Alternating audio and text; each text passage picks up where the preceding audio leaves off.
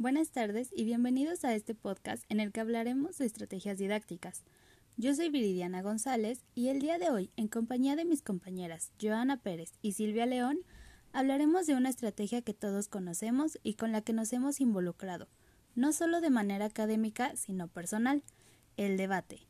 Todos sabemos de forma general que es un debate, sin embargo, vamos a profundizar un poco más en él a lo largo de este podcast. Como todos sabemos, el debate es un discurso oral, es decir, un tipo de conversación estructurada, cuyo objetivo es enfrentar dos o más opiniones acerca de un determinado tema polémico o al menos discutible desde diversos puntos de vista. Buenas tardes, mi nombre es Joana Pérez y bueno, el debate se caracteriza por ser una discusión estructurada con réplicas por parte de un equipo defensor y por otro que esté en contra de la afirmación planteada precisa de una investigación documental rigurosa para poder aplicar con fundamentos. Buenas tardes, mi nombre es Ana León y el debate también se puede utilizar como estrategia trabajar en los estudiantes dentro del aula o también se puede llevar al grupo a observar y escuchar debates relacionados con su profesión. Y bueno, ¿cómo contribuye el debate a la formación de los estudiantes? Bueno, el debate va a permitir que los estudiantes activen procesos cognitivos asociados a la organización de la información, información interna como externa. También este se utiliza durante el momento de desarrollo de la clase, con el fin de enfrentar una situación desde distintas perspectivas, fomentando la argumentación y la discusión en los alumnos. Cuando se requiere potenciar en los estudiantes el desarrollo de competencias, se requiere que tengan pensamiento crítico y lógico, trabajo en equipo, uso de recursos de lenguaje y de la comunicación no verbal. Además de que va a preparar a los estudiantes para enfrentar situaciones de presión y a la defensa argumentada de ideas y planteamientos, ya que deberán seleccionar información desde diversas fuentes fiables y aplicarlas en la estructuración de una argumentación. Por otra parte, también debemos de saber de qué manera se realiza un debate. Para poder realizar un debate es necesario definir previamente los siguientes pasos. Nuestro primer paso será el tema a debatir, es decir, el núcleo del debate se suele plantear como una controversia a discutir. El otro paso son las reglas de trabajo. El docente debe de definir las reglas del trabajo, que son tiempos, entregas, comportamiento durante el debate, los roles que asumirán los estudiantes, además del formato del debate que se realizará, decidir si se permitirá la contraargumentación del equipo contrario de manera inmediata o después de la defensa del planteamiento inicial. El paso 3 sería la preparación de la argumentación. En este se solicita a los estudiantes que se informen del tema a través de textos, entrevistas y otros medios de información confiables. Esto con el fin de preparar la argumentación que se utilizará en su presentación. Esto estimula el proceso de aprendizaje y ayuda a que exista una buena dinámica grupal. También deberá definir si se aceptarán preguntas del público presente y si éste recogerá de ellos apreciaciones del manejo de cada uno de los equipos en cuanto al manejo de los argumentos que son definidos. Por otra parte, también se va a hacer la definición de roles por grupo. Es decir, a partir del tema elegido, se divide el curso en dos grupos, donde uno de ellos es el equipo defensor de una postura y el otro constituye la contraparte. Sin embargo, si se desea asegurar la participación de todos los alumnos, es posible dividir el curso en grupos más pequeños, con el propósito de promover la argumentación y contraargumentar de los estudiantes. También se debe definir la organización del espacio. Los expositores deben organizarse de manera interna, distribuyendo las funciones que cumplirá el interior de sus grupos, tanto a favor como en contra. Por ejemplo, quién, quién dirigirá el grupo, quiénes intervienen en el debate, etc. En el siguiente paso ya es la implementación de un debate en clases. Aquí se va a dividir por etapas. La primera etapa es la de investigación. En esta se reúne evidencia necesaria asociada a la posición que se defiende. Después de la etapa de investigación, continuamos con la etapa de discriminación de la información relevante. En este momento se desvienen realizar las siguientes acciones. Por ejemplo, podemos utilizar la estrategia de lluvia de ideas en torno a las evidencias encontradas en cada equipo de debate. También un análisis de la audiencia, audiencia potencial, es decir, identificar el tipo de personas que estarán en el público y su nivel de comprensión e interés en el tema plantear. Y por último, un análisis de jurado que evaluará el equipo. Otro punto de estos también es la etapa del análisis de las tesis fundamentales de la posición en el debate. Esta es la definición del tipo de, de proposiciones o tesis que se relevarán como principales, secundarias y complementarias. Después seguiría la etapa de redacción de los argumentos, para lo que debieran considerarse las siguientes acciones la elaboración de afirmaciones, el razonamiento y la evidencia. Después continuaremos con la etapa de la preparación de la contraargumentación o reputación. Esta es una etapa que se conoce también como ataques a los argumentos contrarios para anularlos y quitarles valor, objetar ideas, términos, exponer inconsistencias, etc la puesta en escena de la situación de los equipos de debate. Esta implica la utilización de diversas competencias. Por una parte, que el discurso que se da sea creíble, que quien expone tenga rasgos de empatía, que el discurso sea sencillo y el discurso expuesto retenga la atención del público. Por otra parte, debiese considerarse el uso de la voz, cuidando cuestiones como la dicción, la fluidez, la modelación y una velocidad adecuada. Un elemento más a considerar es el uso del cuerpo, es decir, el dominio escénico y los gestos. También es importante que conozcamos los roles de la realización del debate. Uno de estos son los participantes. Estos son aquellos estudiantes que realizan el debate tomando una postura en relación al tema abordado. Dentro de estos roles también encontraremos un moderador. Este es quien aclara a los participantes los objetivos de la discusión al inicio y ponerle término, cediendo la palabra al encargado de la síntesis. Debe ceder la palabra alternadamente y velar por el respeto de los turnos entre los participantes. También debe detener las intervenciones que sean demasiado extensas o no pertinentes, es decir, que no están relacionadas con el tema y por último, debe resguardar el tiempo de intervención de los participantes, de manera que no se agote en asuntos de poca relevancia. Otra persona que interviene es el evaluador. Debe observarse con atención todos los aspectos del desarrollo del debate. Debe determinar la objetividad y la responsabilidad con la que se han emitido las opiniones.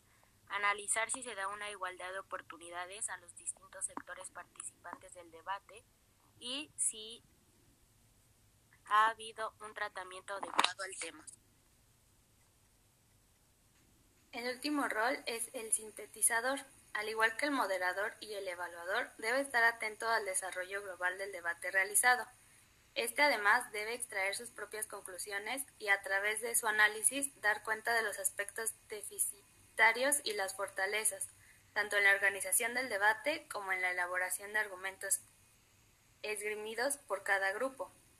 Por último, deberá comunicar a los participantes el análisis realizado y las conclusiones finales.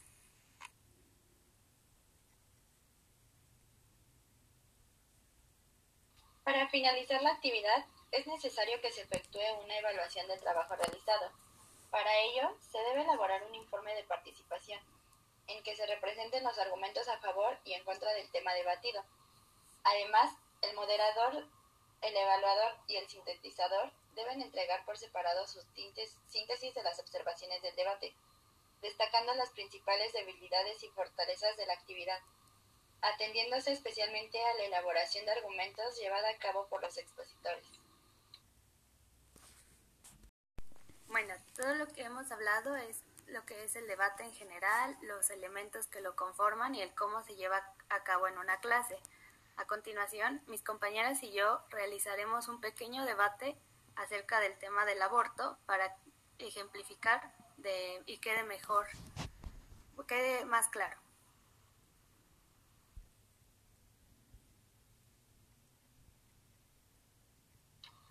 Bueno, en esta ocasión yo voy a representar al moderador. Mi compañera Silvia será la participante que esté a favor del aborto. Mi compañera Viridiana será quien esté en contra de este. Como se sabe, cada año se convocan grupos feministas para exigir la legalización del aborto entre los gobernantes, con el objetivo de evitar que millones de mujeres en el mundo sigan muriendo por practicar abortos clandestinos. Antes de comenzar con nuestro debate, quiero pedirles de favor que hablemos con respeto, respetemos el tiempo de cada participante y pidamos la palabra antes de poder continuar. Primero comenzaré con mi compañera Silvia. Bueno, buenas tardes. Pues yo estoy a favor del aborto ya que para mí es un derecho que toda mujer debería tener, ya que es su cuerpo, su decisión. Entonces, si ella eh, no está preparada o incluso ha tenido otros problemas más grandes, como en este caso una violación, pues es cuando más se debe recurrir a esto. Aún más si no tienes la edad, si no tienes las posibilidades de poder mantener a una persona, es mil veces mejor no traerla al mundo a que sufra, a, a tenerla y que sufra. ¿Qué opinas al respecto?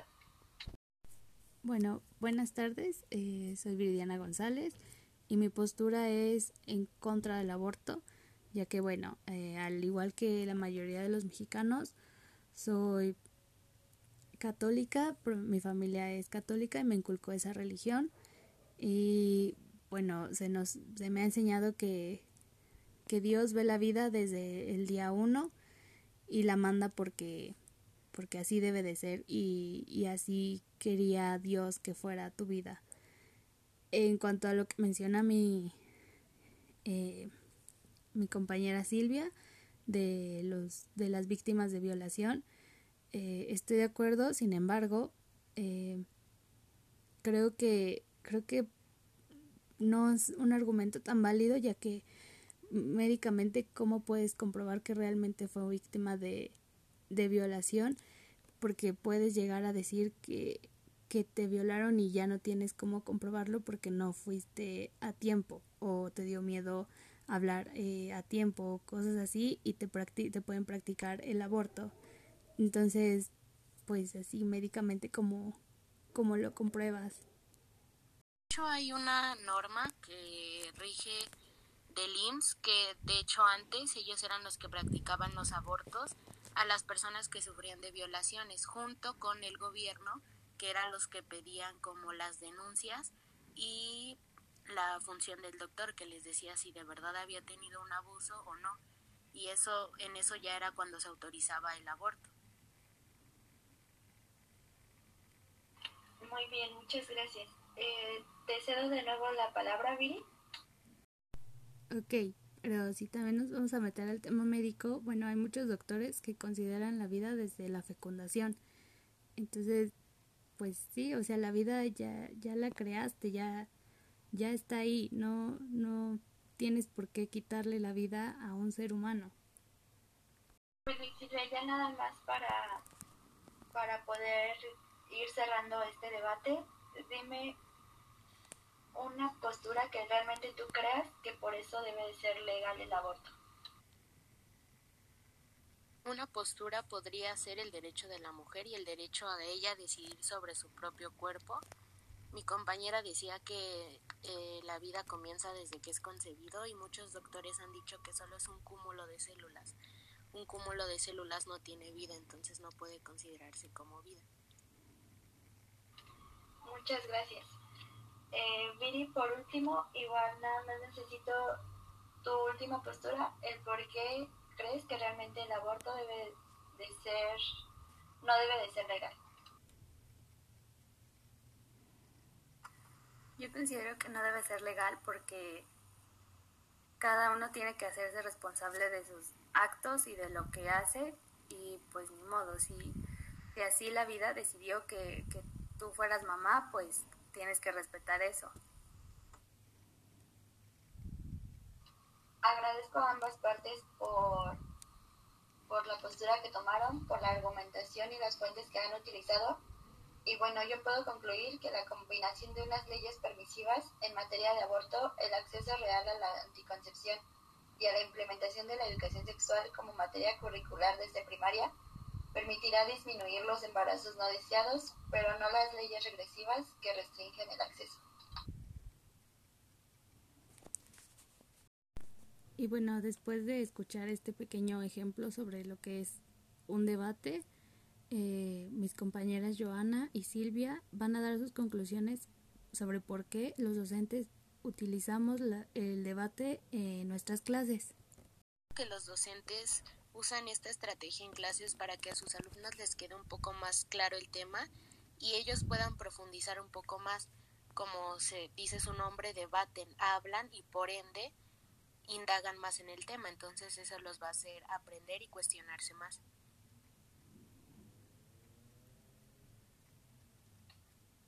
Por otra parte, también siento que se ha implementado el debate en sus clases debido a la necesidad de poder hacer que, por un lado, los estudiantes ingresen con mayor profundidad a algunos temas y, en segundo lugar, para que los alumnos puedan desplegar también algunas habilidades que luego van a necesitar para el desarrollo profesional.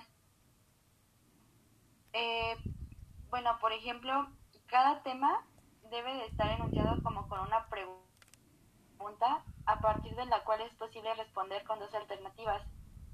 Y pues como lo dijo mi compañera, también pues le va a permitir que pues que él pueda desarrollar distintas habilidades, ya que en las mayorías de ocasiones como estudiantes estamos acostumbrados a solamente investigar lo que se nos indica, pero nunca vamos más allá de un porqué. Realmente yo creo que aquí lo que se busca es aprender a argumentar y aprender a buscar información. Gracias a mis compañeras por sus conclusiones. Eh, y bueno, sí, el debate es una estrategia muy importante que nos puede ayudar a desarrollar muchísimas habilidades al aplicarlas en, en clases y en la vida diaria incluso. Y bueno, agradezco otra vez a mis compañeras Joana y Silvia por acompañarme en este, en este podcast el día de hoy.